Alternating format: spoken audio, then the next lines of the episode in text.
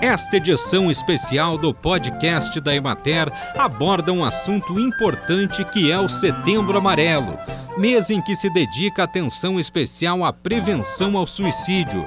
E é sobre este tema que vamos conversar com a coordenadora do Núcleo de Vigilância de Doenças e Agravos Não Transmissíveis e do Comitê Estadual de Promoção da Vida e Prevenção ao Suicídio, Andréia Novo Volkmer.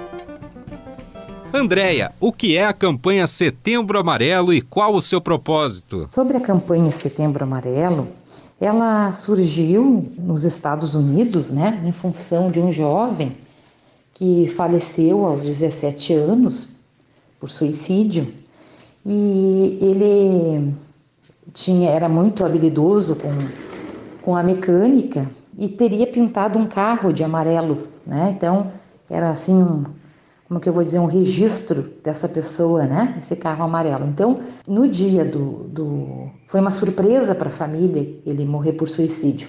Então, eles se deram conta que ele poderia estar em sofrimento uh, e que não se viu isso, né? Então, na hora do velório, no momento do velório, a família fez bilhetinhos para as pessoas perguntando, né, como é que elas estavam e, e eram enroladinhos numa fita amarela. Então, em função disso, veio a grande campanha do Setembro Amarelo. Quando chega aqui no, no, no Brasil, né, ela é trazida pelo CVV, pela ABP, que é a Associação Brasileira de Psiquiatria, e também pela, pelo Conselho Nacional de Medicina, e eles registraram essa marca. Então, na verdade, o Setembro Amarelo ele é uma marca registrada. As pessoas para utilizar utilizar o Setembro Amarelo deveriam consultar a ABP sobre isso, tá? Então, aqui no estado do Rio Grande do Sul, nós estamos usando o Setembro de Promoção da Vida para não ter problema com essa questão da marca registrada. Tá? As pessoas acabam usando o Setembro Amarelo porque é difícil, né, que todo mundo saiba uh, dessa informação então, né, acaba que se mistura tudo. Mas enfim, o propósito, que é o mais importante, seja setembro amarelo ou setembro de promoção da vida, é a questão de, de ser um período no ano, né, que a gente para para refletir de forma mais intensa sobre esse problema, né, sobre o comportamento suicida e o que, que nós podemos fazer uh, para prevenir e pensar sempre no foco da promoção da vida. Nós devemos trabalhar com esse tema o ano inteiro, de janeiro a janeiro, né? Só que tem um mês dedicado para um maior, um período maior para reflexões, de motivação da sociedade é, parar para pensar sobre o tema, né? E cada vez mais o que, que a gente quer? É pensar em tudo que a gente possa fazer para melhorar a vida do, do, do cidadão, né, da cidadã, para que eles possam ter uma qualidade de vida melhor e principalmente saúde mental. Né? Então, esse é o ponto-chave, né? O que, que nós podemos ter, fazer para garantir a nossa saúde mental? Eu acredito que o primeiro passo é a valorização dela. Né? Quais são as principais evidências de que uma pessoa está pensando em cometer suicídio? Sobre as evidências né, de, de que uma pessoa está correndo risco para a questão do suicídio, geralmente, né, não sei se posso dizer geralmente, né, algumas vezes as pessoas acabam emitindo frases de alerta. É quando ela vai dizer assim: ah, eu não aguento mais, eu gostaria de estar de dormir para sempre, e, vocês ficariam melhor se eu não estivesse aqui. A boa pessoa começa a mostrar assim sinais que está tentando se preparar para uma despedida, né? Começa a, se desfazer de coisas e, e, e, já programar como é que vai ficar quando ela não estiver, né? Usando outras palavras para isso. Então são, são mudanças de atitude. A pessoa também pode não emitir frases de alerta, mas ela começa assim se, se é, ficar mais isolada, sem se comunicar. Aquele jovem que se tranca dentro de um quarto, né? E acaba, a gente percebe que ele não está mais se relacionando com os amigos, que ele não está mais conversando com a família. Então são, são sinais qualquer sinal, vamos dizer assim, que nos demonstre que alguém não está bem, né, que está com algum tipo de sofrimento emocional, que está é, com distanciamento, que enfim, que não está legal, né? Eu preciso é, poder me aproximar e ver o que está acontecendo. E eu posso, de, de, é, dentro de uma conversa, né, dentro de um diálogo com uma pessoa, perguntar sobre isso. Não tem problema nenhum. É, é um mito que a gente não pode perguntar para uma pessoa se ela está pensando em morrer, né, se ela está pensando no suicídio. A gente pode, dentro de uma conversa, né, de um diálogo contextualizado, enfim, a gente pode estar tá fazendo esse tipo de pergunta né? e ouvir o que a pessoa tem a dizer. Se ele nos verbaliza que, que está pensando assim, existe essa possibilidade de por fim a sua vida, a gente precisa de imediato tomar providência. Uma delas é não deixar mais a pessoa sozinha até que ela possa ser levada para que um profissional né, da saúde possa fazer uma avaliação de risco. Que medidas são possíveis de serem tomadas no sentido de evitar que uma pessoa cometa suicídio? Bom, sobre a questão das medidas possíveis para a gente é, evitar o suicídio, a gente pode dizer que é um conjunto de ações. Né? São muitas ações das mais diversas para podermos uh, atender os indivíduos, né? porque cada pessoa tem as suas necessidades.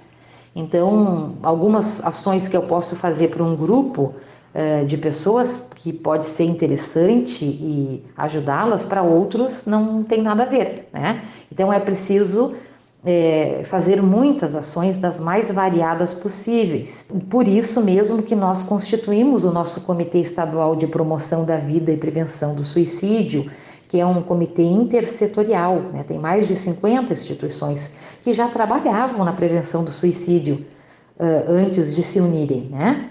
Nós nos unimos porque entendemos que é tão complexo o suicídio, né, o fenômeno suicídio, e que é preciso de diversos olhares e de diversas ações. Nenhum grupo em especial vai conseguir resolver esse problema sozinhos. Né? Se fosse assim, o problema não estaria do jeito que está. Então é necessário que muitos possam uh, juntos pensar em ações. Tá? Mas a gente vou, vou citar algumas coisas aqui que são fundamentais, né? Vou citar em, na, na, não em ordem de prioridade, mas as, as que me vêm agora que são necessárias para nossa reflexão. Uma delas, se eu não estou me sentindo bem, né?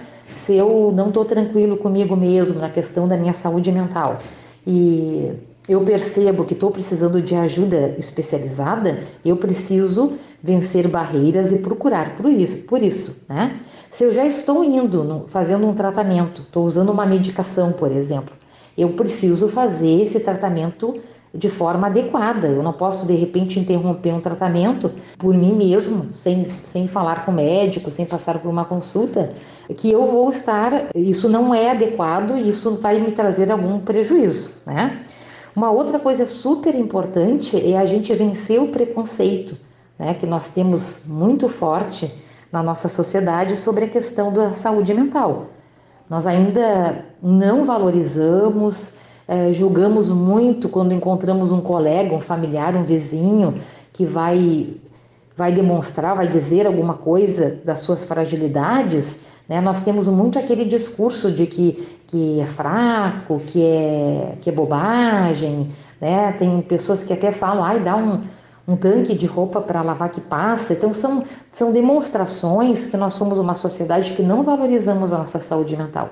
E todos nós, 100%, né, precisamos sempre trabalhar para que a gente se sinta melhor. Né? A gente precisa procurar ver as coisas que nos fazem bem e, e, e tentar estimular essas coisas e outras, tentar também estar aberto para outras coisas, ter um conjunto de coisas que, que nos façam bem. Então, isso é muito importante, né? A gente valorizar a saúde mental.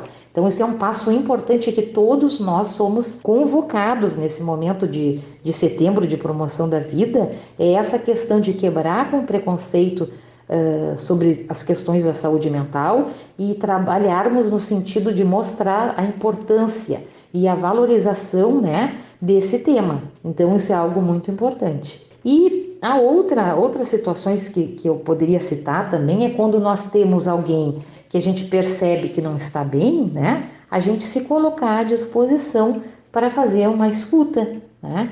Então, talvez uma coisa que, que, a, que a gente precisa desenvolver em nós é essa capacidade de sentar com o outro e ouvir.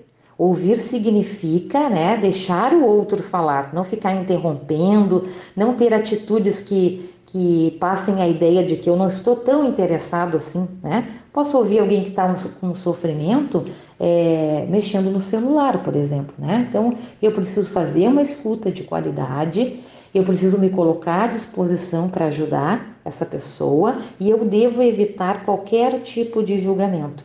Né? Porque às vezes a pessoa está ouvindo, aí a pessoa expressa que não está se sentindo bem, que está sem vontade de fazer as coisas, que queria estar tá dormindo, que, que não está não, não, tá passando por um momento difícil e a pessoa ali ouvindo e julgando. Ah, eu já passei por isso e estou aqui, né? Ah, mas tu tem tudo que tu precisa e, e, e tá te sentindo assim, tu não tá te ajudando. Então, são comentários que vão muito mais prejudicar essa pessoa do que ajudar. Então eu não devo emitir julgamentos, né?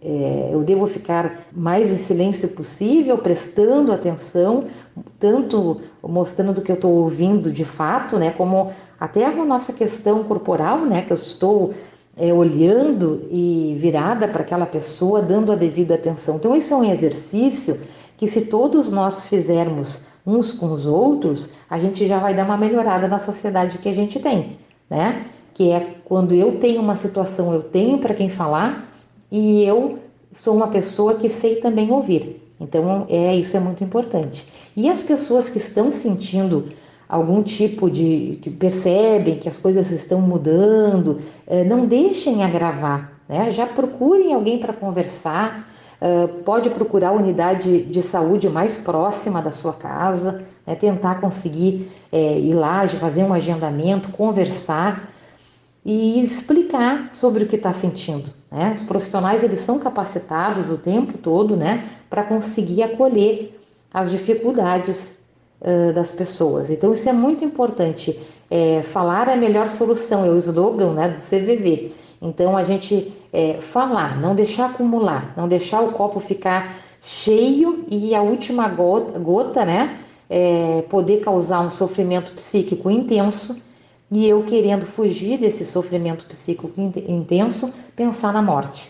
Então é, é muito importante que eu, eu possa ter isso também, né, possa pensar nisso também.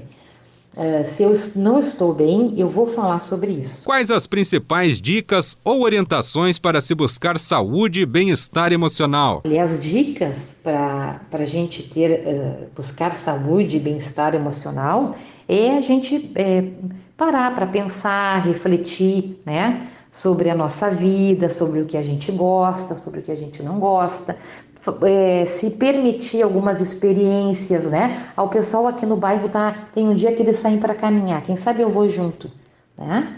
Sair para caminhar, a caminhada é uma coisa que é gratuita, todo mundo pode fazer, né?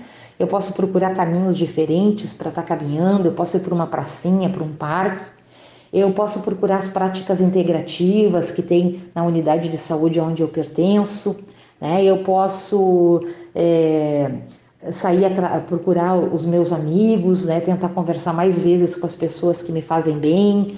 Eu posso é, talvez resgatar que né, eu lia muito, agora não estou lendo, quem sabe eu volto a ler. É, eu posso aprender um artesanato, eu posso fazer, enfim, aí vai de pessoa para pessoa, né? É, falar do que sente é importantíssimo e procurar coisas que me fazem bem, né? É que eu me sinto mais relaxado, tranquilo. Uh, às vezes a gente, é, essa questão da caminhada nesse momento é uma coisa que eu estou fazendo, né? Então uh, eu, eu, troco muitos caminhos e, e vou descobrindo pracinhas, vou descobrindo coisas bonitas. Então, só fazendo esse movimento a gente já uh, se sente melhor. Então, só que vai de pessoa para pessoa, né? De repente, uma pessoa que, que está nos ouvindo não vai estar uh, nesse momento com condições de caminhar, mas tem um conjunto enorme de situações que eu vou procurar pensando no meu bem-estar. eu vou pensar em coisas que podem me fazer bem e eu vou ir atrás disso. Aí isso parece meio óbvio, mas quando a sociedade, as pessoas não pensam é, na saúde mental, elas não pensam nisso. Então elas vão levando a vida ali e não se preocupam em, em cuidar de coisas que possam lhe fazer bem, né? Possam aliviar, possam, enfim, ajudá-las, né? Porque não estão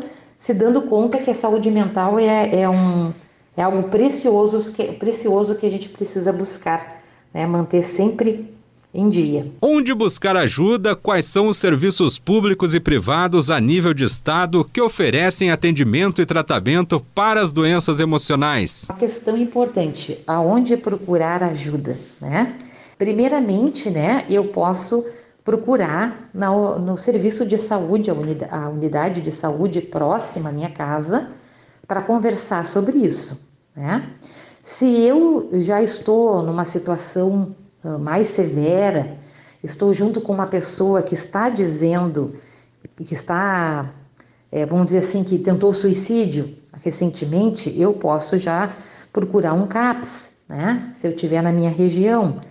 Uh, eu tenho que saber se esse CAPS é de porta aberta, que a maioria é, né? Então eu vou lá, e, e, vou, e, vou, e vou ser atendido, ou como em Porto Alegre, que é uma região que atende, né, tem uma população muito maior, esse atendimento é via unidade de saúde. Então, e eu posso também ver se existem outros serviços na minha região que atendem pessoas em situação né, de sofrimento.